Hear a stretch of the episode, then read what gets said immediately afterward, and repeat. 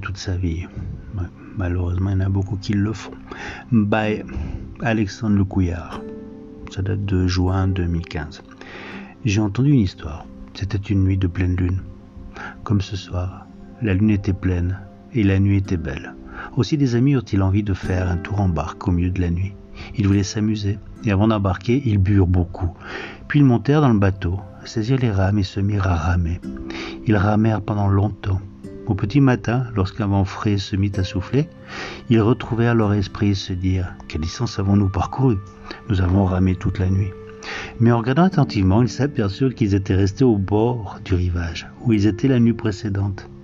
Ils réalisèrent, ils réalisèrent ce qu'ils avaient oublié de faire. Ils avaient ramé très longtemps, mais ils avaient oublié de détacher la barque. Celui qui n'a pas détaché sa barque de la rive a beau souffrir et pleurer, il n'arrivera nulle part. À quoi la barque de votre conscience est-elle attachée? Elle est attachée à votre corps et à vos pensées, et à vos émotions. Corps, pensées, émotions, c'est cela votre rive. En état d'ivresse, vous pouvez continuer à ramer pendant des vies, et même plus. Apprenez à détacher la barque. C'est très facile de ramer, mais c'est très difficile de détacher sa barque. Détachez votre barque, hissez vos voiles et le vent du divin vous emporteront. Vous n'aurez même pas besoin de ramer. C'est Ramakrishna qui l'a dit un jour. Une toute belle soirée. Merci de m'avoir écouté.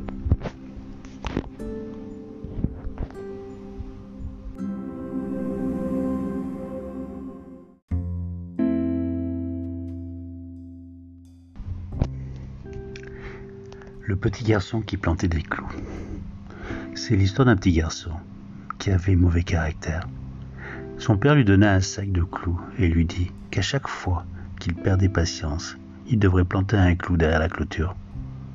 Le premier jour, le jeune garçon planta 37 clous derrière la clôture. Les semaines qui suivirent, à mesure qu'il apprenait à contrôler son humeur, il plantait de moins en moins de clous derrière la clôture. Il découvrit qu'il était plus facile de contrôler son humeur que d'aller planter des clous derrière la clôture. Le jour vint où il contrôla son humeur toute la journée. Après avoir informé son père, ce dernier lui suggéra de retirer un clou à chaque jour il contrôlerait son humeur. Les jours passèrent et le jeune homme put finalement annoncer à son père qu'il ne restait plus aucun clou à retirer de la clôture. Son père le prit par la main et l'amena à la clôture il lui dit Tu as travaillé fort, mon fils, mais regarde tous ces trous dans la clôture. Elle ne sera plus jamais la même. Chaque fois que tu perds patience, cela laisse des cicatrices, exactement comme celle-ci. Tu peux enfoncer un couteau dans un homme et le retirer, peu importe combien de fois tu lui diras être désolé. La cicatrice demeurera pour toujours. Une offense verbale est aussi néfaste qu'une offense physique. Désolé à qui j'ai fait du mal ou qui j'aurais pu en faire. De tout cœur. Namasté.